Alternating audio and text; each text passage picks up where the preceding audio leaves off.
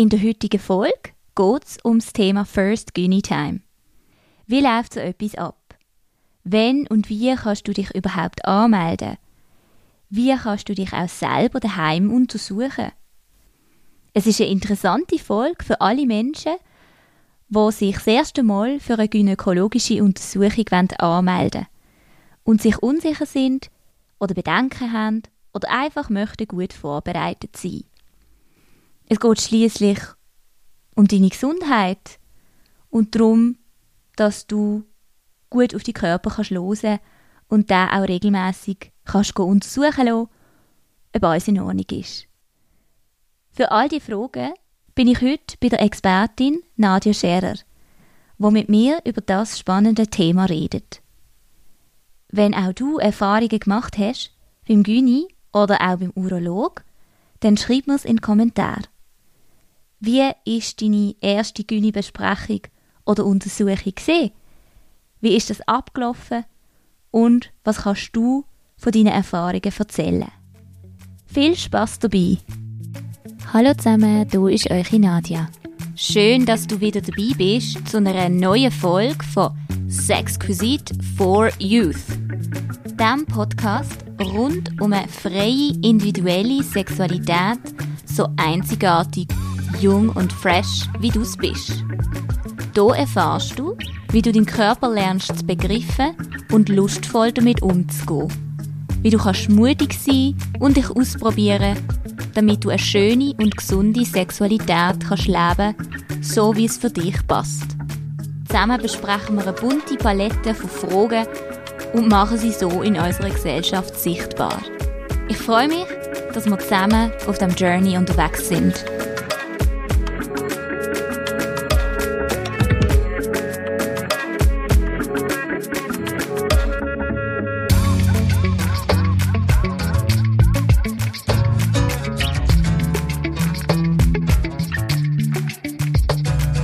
All diese Fragen und das große Thema bin ich heute bei der Expertin und zwar bei der Nadia Scherer, die mit mir über das große Thema schwätzt. Willkommen, liebe Nadia. Ich freue mich sehr, dich hier beim Podcast Sexquisite for Youth zum Interview zu begrüßen. Schön, dass wir heute zu dem Thema erst Gyni Time können reden. Und apropos das erste Mal, Du bist meine erste Interviewgästin. Danke viel, viel mal. Ich finde es so bereichernd und wertvoll, dass du dir die Zeit nimmst und dass ich heute hier in diesem schönen Besprechungszimmer äh, in Leeds City, wie wir früher gesagt haben, als ich hier noch in die Schule gegangen bin, darf ähm, bei dir vorbeikommen und mit dir das Interview führen. Merci viel, viel mal. Du bist ja eine Expertin im Bereich sexuelle Gesundheit, Beraterin bei der kantonalen Fachstelle Basel-Land und auch selbstständige Beraterin unter freya.ch. Du setzt dich sehr für eine gelebte positive Sichtweise von der Sexualität ein und möchtest auch Tabus auflösen, so wie du es auf deiner Homepage schreibst. Was ich auch enorm wichtig finde, wie bist du überhaupt zu dem Thema sexuelle Gesundheit gekommen und woher kommt das große Interesse zu dem Thema Sexualität? The stage is yours. Vielen Dank. Erstmal auch herzlichen Dank für deine Einladung. Ich freue mich, hier zu sein. Es ist auch für mich das erste Mal, dass ich ähm, an einem Podcast teilnehme. Ich freue mich sehr. Ähm, auf deine Frage zurückzukommen. Ich bin mit 16 unplant, ungewollt schwanger geworden und habe dann mich entschieden, die Schwangerschaft fortzusetzen. Und die Geschichte ist schon so meine weiche Leitung, sage ich mal, für in das ganze Gebiet hineinzukommen. Weil ich denke, ähm, ich habe nicht so eine gute Aufklärung gehabt. Ich habe auch nicht so gute Ausgangslage gehabt, denn für meine Entscheidung in Bezug auf jetzt Fortsetzung von dieser Schwangerschaft oder einen Abbruch, ähm, sondern bin wie in eine Richtung gedrängt worden, nämlich in Richtung Abbruch. Und darum habe ich dann auf alle Fälle gar nicht einen Abbruch machen und auch aus der Überzeugung und, und dem Wissen, dass das ähm, wie gut ist für mich, jetzt die Schwangerschaft fortzusetzen und halt so jung Mutter zu werden. und gleichzeitig ähm, hat es halt ganz viele Themen in mir aufgerüttelt, wo ich wie jetzt auch dran bin, eben zum mit anderen Leuten zu arbeiten, ähm, dass man wirklich selbstbestimmt kann entscheiden ob man möchte eine Schwangerschaft fortsetzen oder nicht, dass man selbstbestimmt kann entscheiden wie möchte man verhüten, wie möchte man seine Sexualität leben, ähm, das sind so Themen, ja genau, wo, wo mich sehr interessieren. Und ich mega happy bin, ähm, so auch in meinem Beruf ähm, dürfen zu arbeiten. Wow, danke vielmals, dass du so eine persönliche Story hier mit uns teilst zum Thema gynäkologische Erstuntersuchung. Wann ist denn der richtige Zeitpunkt? Was erwartet mich denn da? Wie komme ich überhaupt zu diesen Adressen? Das sind ja schon auch alles Fragen, die auf einem zukommen. Und gerade wenn man vielleicht in seiner Familie nicht so eine Unterstützung erfährt oder begleitet wird, was würdest du den jugendlichen Personen? Mhm. Es ist zum Beispiel immer gut, Freundinnen zu fragen oder Menschen im Umfeld, ähm, wie die das denn machen, wo die denn sind, ob sie jemanden kennen, wo sie können empfehlen können. Das ist etwas, was man machen kann. Gewisse, die ähm, so Themen sogar mit, ihrer, mit den Eltern oder vielleicht eher mit der Mutter besprechen, können auch sie fragen, ob sie eine Idee hat. Und wer wie überfordert ist mit dem Ganzen und äh, wirklich nicht weiß, wohin sich wenden, dann darf man zum Beispiel jede kantonale Stelle ähm, für sexuelle Gesundheit anfragen und die sind da, um einem helfen, um zu schauen, was suche ich für eine Ärztin oder für einen Arzt, ähm, was ist mir wichtig und so dann vielleicht auch helfen, einen Termin abzumachen und erklären, wie das läuft, wenn jetzt das vielleicht die Eltern nicht dürften erfahren und so weiter. Da kann man sich, also da sind Gefäße da oder Menschen da, die, die unterstützen.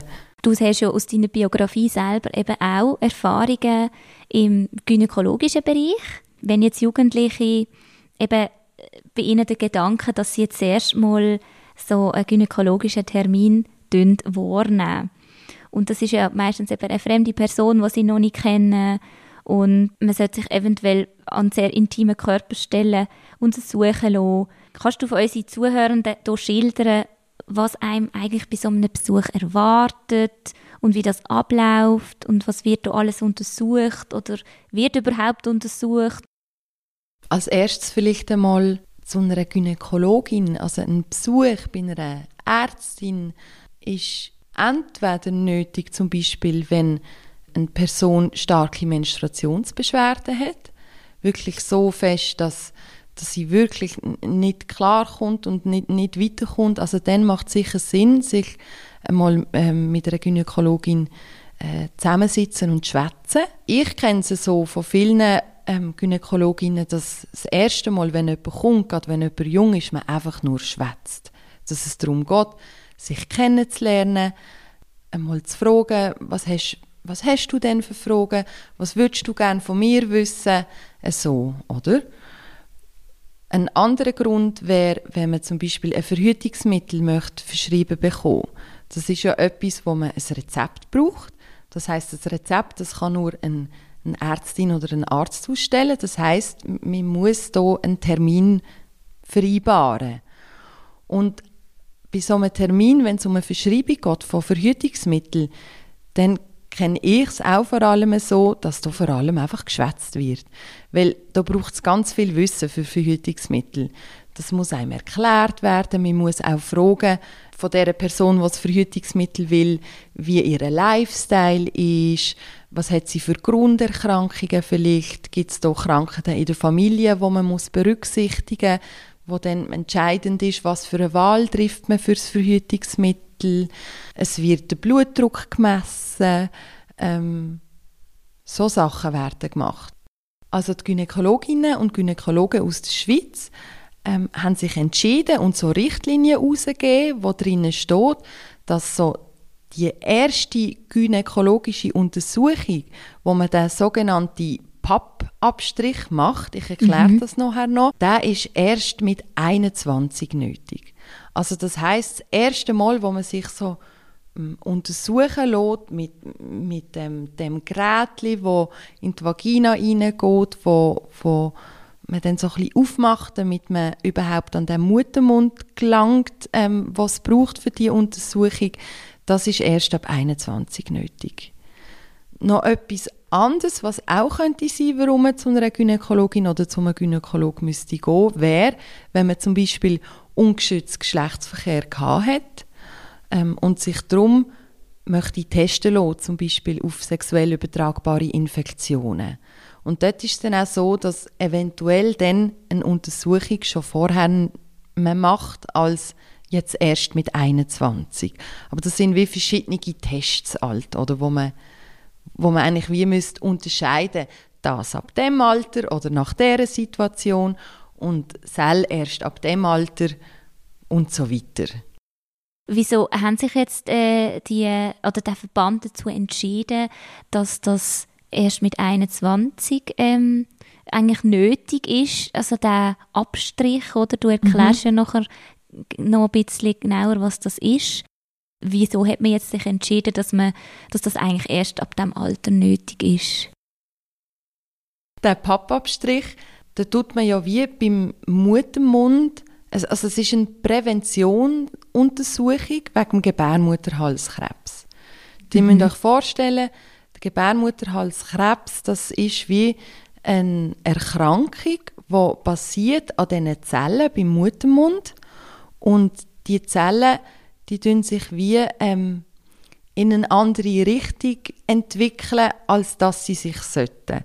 Und wir haben dann herausgefunden, wenn man wie regelmäßig an den Ort schaut und die Zellen anschaut, wie gesund die sind, ähm, und ob jetzt da eben vielleicht so eine Entwicklung in die andere Richtung stattfindet, dann kann man das wie frühzeitig entdecken. Genau, du hast vorher noch angesprochen, dass es sehr individuell ist, wie die Beratung oder das Gespräch abläuft und dass es nicht unbedingt gerade sofort zu einer klassischen Untersuchung kommt, wo man dann wirklich auch mit diesen Geräten oder so in Kontakt kommt. Und welche Geräte werden dann benutzt, ich kann dann die unten auch in Show Notes verlinken, falls irgendjemand interessiert ist, um da ein bisschen noch genauer etwas darüber zu erfahren. Nehmen wir doch ein Beispiel. Also ähm, jemand ist jetzt, sagen wir, 21 und sie möchte das erste Mal die Vorsorgeuntersuchung machen wegen Gebärmutterhalskrebs und macht darum einen Termin bei ihrer Gynäkologin. Das heißt, sie kommt dorthin in die Praxis ähm, und in dann ins Sprechzimmer und dann schwätzt man mal drüber. Man schaut sicher an, wie lange hast du denn deine Periode schon, in was für Abständen tust du blüten. Ähm, man tut so eine kleine allgemeine Befragung machen, auch zu der Sexualität. Lebst du in einer Partnerschaft oder nicht? Ähm, hast du geschützten Geschlechtsverkehr oder hast du auch schon ungeschützten gehabt? Das sind alles Sachen, die man wie zuerst muss erfahren muss, weil das hat alles einen Einfluss darauf, was für Untersuchungen man macht. Und nachher ist es oft so, dass ähm, man dann sagt, okay, jetzt ähm, könntest du die unten einfach mal abziehen. Das heißt, man zieht sich dann wirklich halt einfach unten Blut ab, also die Hosen abziehen, die Unterhosen abziehen. Und die meisten Gynäkologinnen haben so einen Gynistuhl, wo ich nicht so Fan bin davon. Ich auch nicht.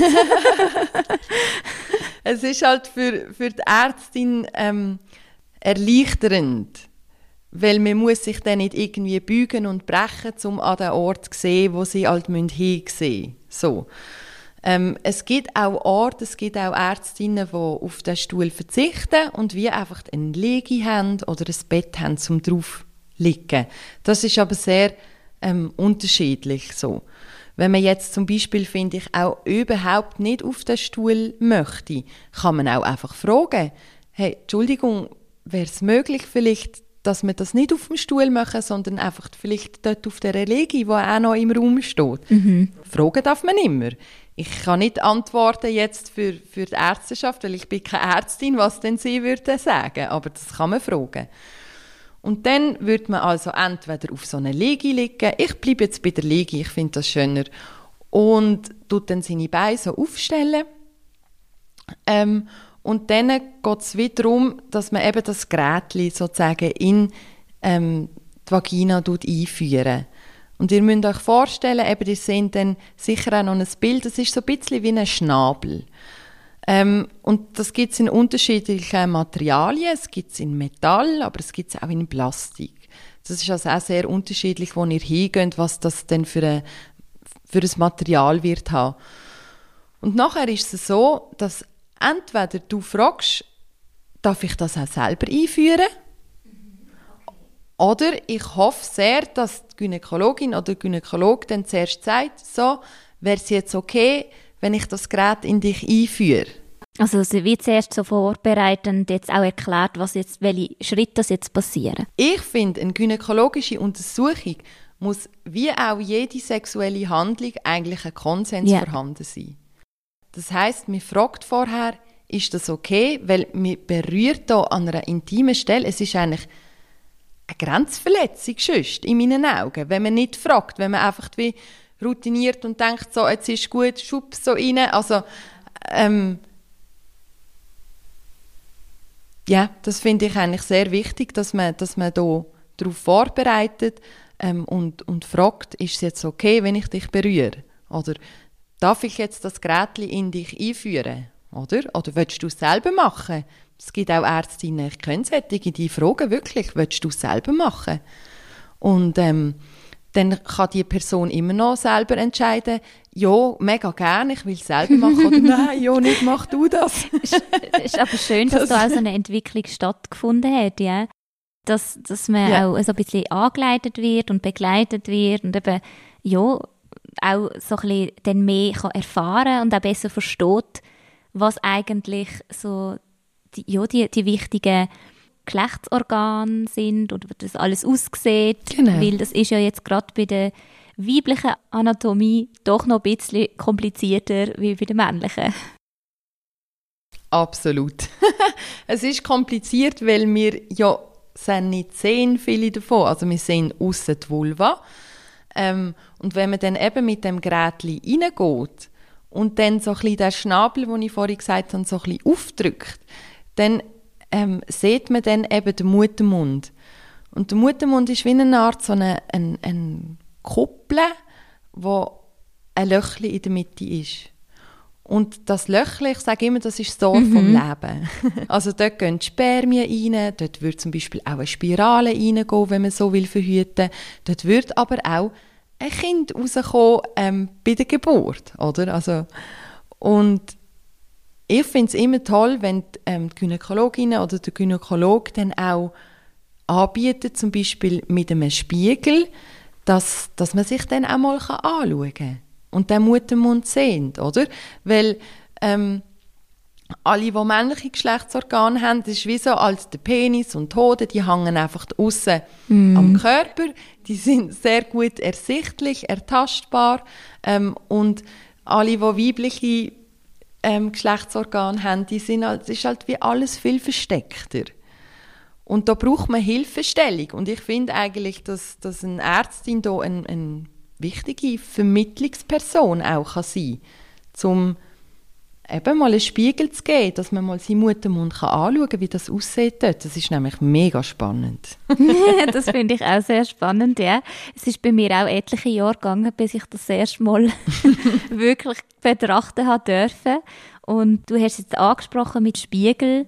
Wie ist denn äh, es gibt ja auch dann auch noch das Brustabtasten oder so. Und dann gibt es ja eben auch gewisse so ein Untersuchungen, die man ja bei sich selber daheim könnte machen könnte. Wie du jetzt ansprichst mit dem Spiegel, wo, wie könntest du jetzt den Jugendlichen, also was würdest du empfehlen, wenn man sich selber auch ein bisschen mal Körper untersuchen oder so ein bisschen schauen, wie mhm. sieht es bei mir eigentlich aus und äh, was ist da so vorhanden? Äh, was würdest du da sagen? Oder wie würdest du sie so ähm, ermuntern? Ich wünsche wie allen eine große Portion Neugier, um sich zu entdecken, um, um sich anzuschauen vielleicht einmal. Also das heißt, man darf daheim einmal ähm, einen Spiegel nehmen und wie über den Spiegel hügerle und sozusagen mal seine, seine Vulva anschauen, wie das aussieht. Ähm, es ist auch immer dann von Vorteil oder schön, wenn man zum Beispiel ein bisschen Öl dazu nimmt, weil dann kann man wirklich auch die Struktur besser erkennen ähm, und man, kommt so ein bisschen so ein besser, hat so ein einen besseren Zugang vielleicht, das muss man aber auch nicht, wenn man das nicht gern hat. Ähm, dann kann man wie auch ähm, die Vulva-Lippen wie so leicht spreizen. Mhm. Und dann mal schauen, wie sieht denn meine vaginale Öffnung sozusagen aus. Sehe ich dort vielleicht sogar die vaginale Corona? Genau, dort seht ihr wie so ein kleines Schleimhautkränzchen. Und dann darf man auch mal den Finger auch wie einführen, oder? Und einmal das Gewebe tasten. Wie, wie, wie fühlt sich denn das an? Innerlich, in mir gibt es da unterschiedliche Strukturen. Ähm, kann ich vielleicht sogar selber meinen Muttermund ertasten, oder? Das sind alles Sachen, wo man ähm, selber an sich eigentlich kann ertasten. Das braucht auch ein bisschen Übung. Ähm, oder vielleicht ist am Anfang dann auch so, oh, okay, ja, ich spüre da etwas, aber äh, was ist denn das überhaupt? das kann es natürlich geben. Da kann man ja dann aber auch seine Gynäkologin zum Beispiel fragen, ähm, was denn jetzt das genau ist. Ähm,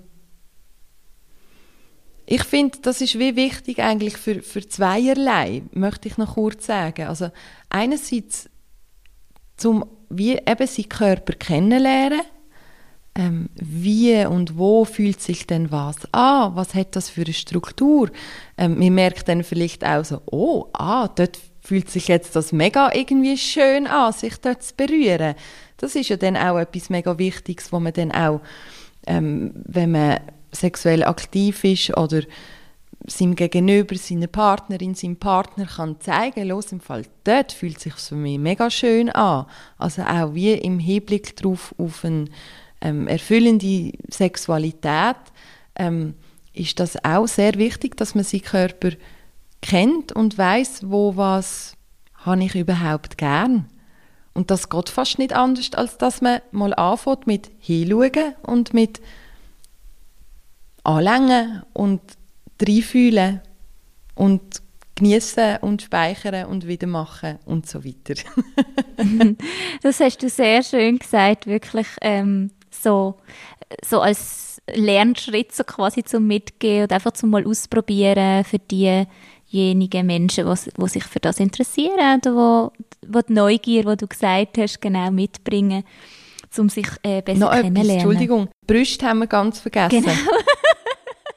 Unbedingt. Noch etwas zu der Brust. Ähm, das ist auch etwas, wo, wo gut ist, wenn man lernt, wie denn seine eigene Bruststruktur aufgebaut ist. Und zwar gibt es ganz unterschiedliche Bruststrukturen. Ich habe es einmal so erklärt, man kann sich vorstellen wie ähm, ein Sandstrand. Ein Sandstrand hat ja kann auch ganz viele unterschiedliche Strukturen haben. Das musst du ja auch kennen vom Reisen. also oh ja. es, gibt, es gibt ganz feine Sand, es gibt ein bisschen grobkörnerige Sand, es gibt Unterschiede, die sind einfach vorhanden. Und so ist auch jede Brust unterschiedlich und jede Struktur dort innen. Und je mehr eine Person so seine eigene Bruststruktur kennt, wie so seine Grundstruktur, der Grundsand, wo, wo drin ist, ähm, desto mehr wird einem dann auch auffallen, wenn wie mal etwas wie ein Stein plötzlich in dem Sand inne wäre, wo man gar nicht kennt und wie findet, hä, das gehört doch gar nicht dorthin, oder? Ich denke jetzt ganz genau, ähm, Ablauf oder wie man diese Brust kann tasten kann, ist ein bisschen schwierig jetzt so im Gespräch, glaube ich, ähm, zu erklären. Genau. Ähm, aber das mit der Idee, dass man seine Struktur kennt und auch wie verändert sich die zum Beispiel auch innerhalb von einem Zyklus, das macht Sinn. Oder oft ist es das in der zweiten Hälfte vom Zyklus, ähm, also bevor die Menstruation dann wieder eintritt, die Brüste ein gespannt sind, der Sand ein bisschen gröber wäre, vielleicht auch schmerzempfindlich ist, das ist wie völlig okay. Und dann wartet man wie mal ab, bis die Menstruation einsetzt und oft bringt das dann wie auch wieder Beruhigung in die Brüste, dass sich dann aufgrund von der hormonellen Veränderungen dann auch sich der satte Zustand in der Brust, wo gewisse haben, wie wieder beruhigt. Okay. Vielleicht hast du ja eventuell, da kann ich das auch in den Show Notes verlinken, irgendeine gute ähm, so eine Anleitung oder mit so Bildern, dass man das auch kann schauen und daheim ähm, dann vielleicht äh, probieren, genau, ja. wie das es gibt sogar Sehr gerne. Ah ja, yeah. oh, sehr gut. Dann kann ich das auch verlinken. Und auch noch etwas zum Sagen, gehen wir wieder zu der gynäkologischen Untersuchung. Was die, ähm, die Ärztin oder der Arzt auch wird machen, ist wie die Gebärmutter noch tasten.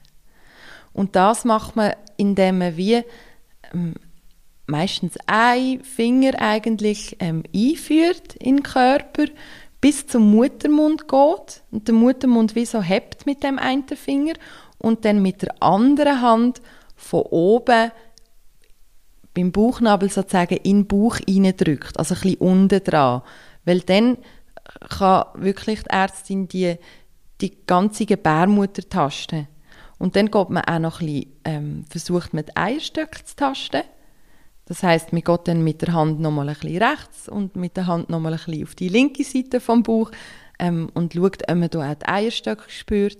Oder man schaut dann auch, ui, macht das zum Beispiel jemandem weh, wenn ich jetzt dort taste? Müssen wir dort genauer hinschauen, oder? Oder müssen wir noch schauen, ob da vielleicht eine Entzündung ist? Das gehört wie auch noch zu dieser Untersuchung dazu, die ich wie noch nicht gesagt habe. Mhm ja, die Untersuchung ist sehr klar, wie du es jetzt erzählt hast. Und wenn man das weiß, vorher haben sich als wie vorbereitet, glaube das nimmt schon auch sehr viel Unsicherheiten oder Besorgnis. Was empfiehlst du Transmenschen, wenn sie zu einer gynäkologischen Untersuchung gehen?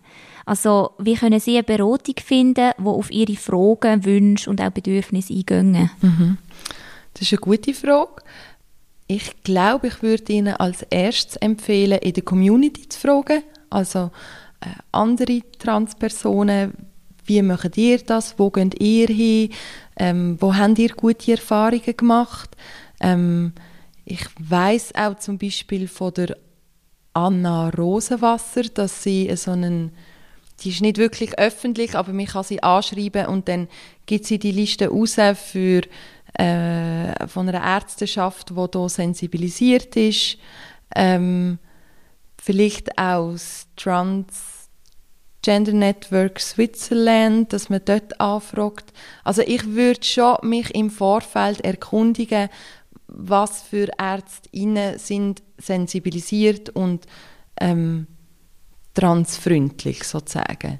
Dass man da nicht irgendwie aufgrund von dem eine schlechte Erfahrung würde machen obwohl ich das eigentlich schlimm finde, dass man nicht einfach überall hingehen kann und dass die Leute genug sensibilisiert sind, dass das ja, so weit sind wir leider nicht, aber es gibt sicher Ärztinnen, die da ähm, dann einen guten Rahmen können gestalten können. Mhm. Super. Danke viel, viel mal. Jetzt, wir haben es am Anfang mal kurz thematisiert, was ist, wenn ich jetzt nicht möchte, dass meine Eltern oder meine Familie weiß, dass ich in, in eine gynäkologische Sprechstunde gehe? Wie ist denn das? Wie ist das auch mit den Kosten? Oder wie läuft das ab? Mhm. Ähm, das ist es so. Also Terminvereinbarung, wie auch zu der Ärztin gehen, ähm, das darf jede Person selber machen. Es ist auch so, dass die Ärztin oder der Arzt hat Schweigepflicht, auch gegenüber den Eltern, auch wenn man noch nicht 18 ist. Und wichtig ist einfach, wenn einem jetzt das ganz wichtig ist, dass das sozusagen, dass die Eltern nichts erfahren dürfen, dass man das mitteilt, der Ärztin. Sie muss sensibilisiert werden für das oder vielleicht auch schon ähm, bei der Praxisassistentin. Oder? Man muss, es müssen wie alle wissen, dass da keine Rechnung zum Beispiel heimgeschickt werden und, und dann auch, wenn man jetzt Auswertung, sagen wir noch Untersuchungen macht, das heißt, einmal schickt man noch eben einen Abstrich in ein Labor oder Blut in ein Labor. Bei all diesen Punkten muss man dann wie wieder schauen, denken daran, bitte nicht heimschicken. und da kommen auch wieder die Beratungsstellen ins Spiel ähm, wo dann am Winnen so ein Bindeglied können sein wo zum Beispiel können Rechnungen hingeschickt werden.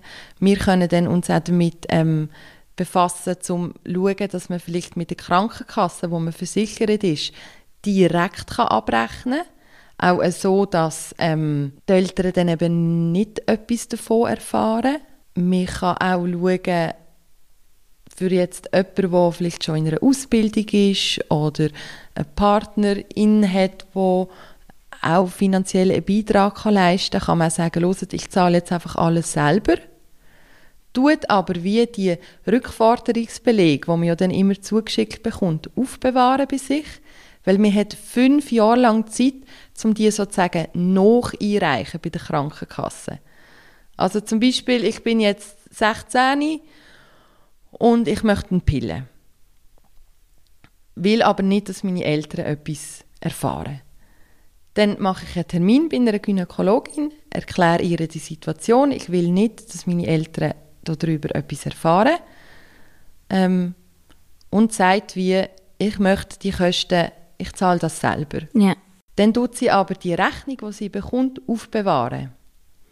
Und dann, wenn sie zum Beispiel 18 ist ähm, oder auch 19 und sie will die ganze, der ganz bürokratisch Seich mit der Krankenkasse, wenn sie die selber macht, dann kann sie immer noch nachwirkend sozusagen die Rechnung einreichen und bekommt dann noch eine Rückvergütung zugesprochen.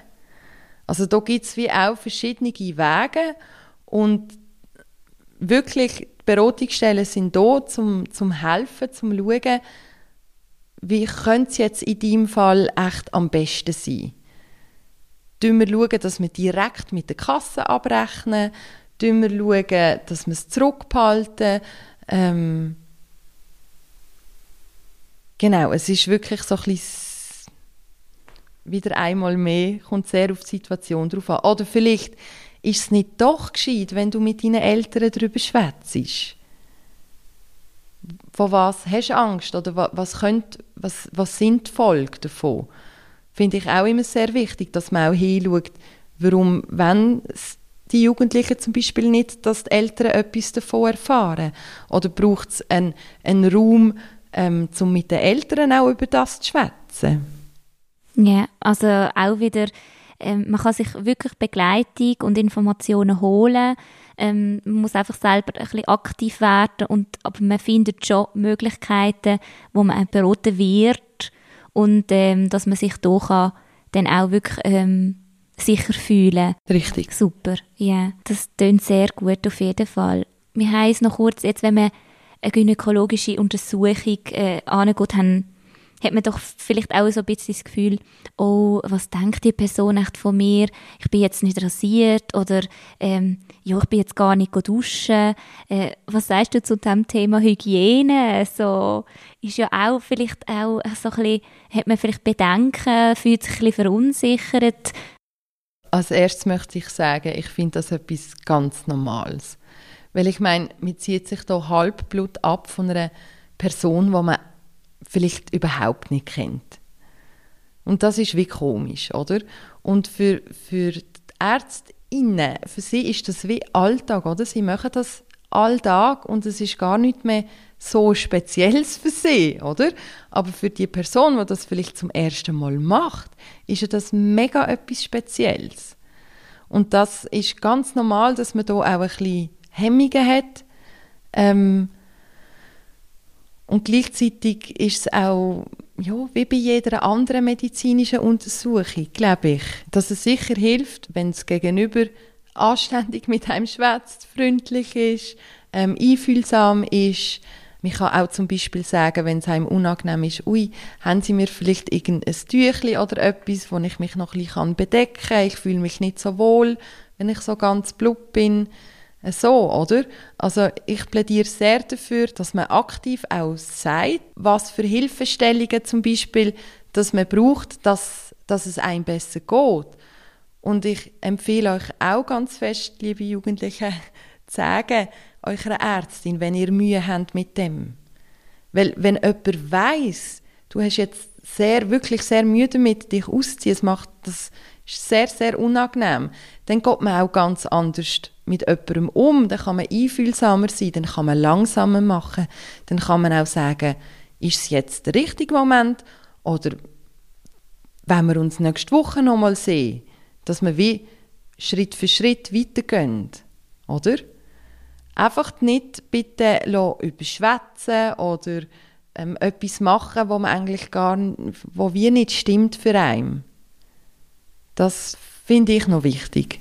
Ja, also das hast du sehr schön eigentlich erzählt, dass, dass man so auch beruhigt kann sein und auch eben den Konsens wiederfinden, so zum Wissen, ich bin in der entscheidenden Position und ich kann jederzeit Stopp sagen und abbrechen, wenn, wenn ich mich nicht mehr wohlfühle.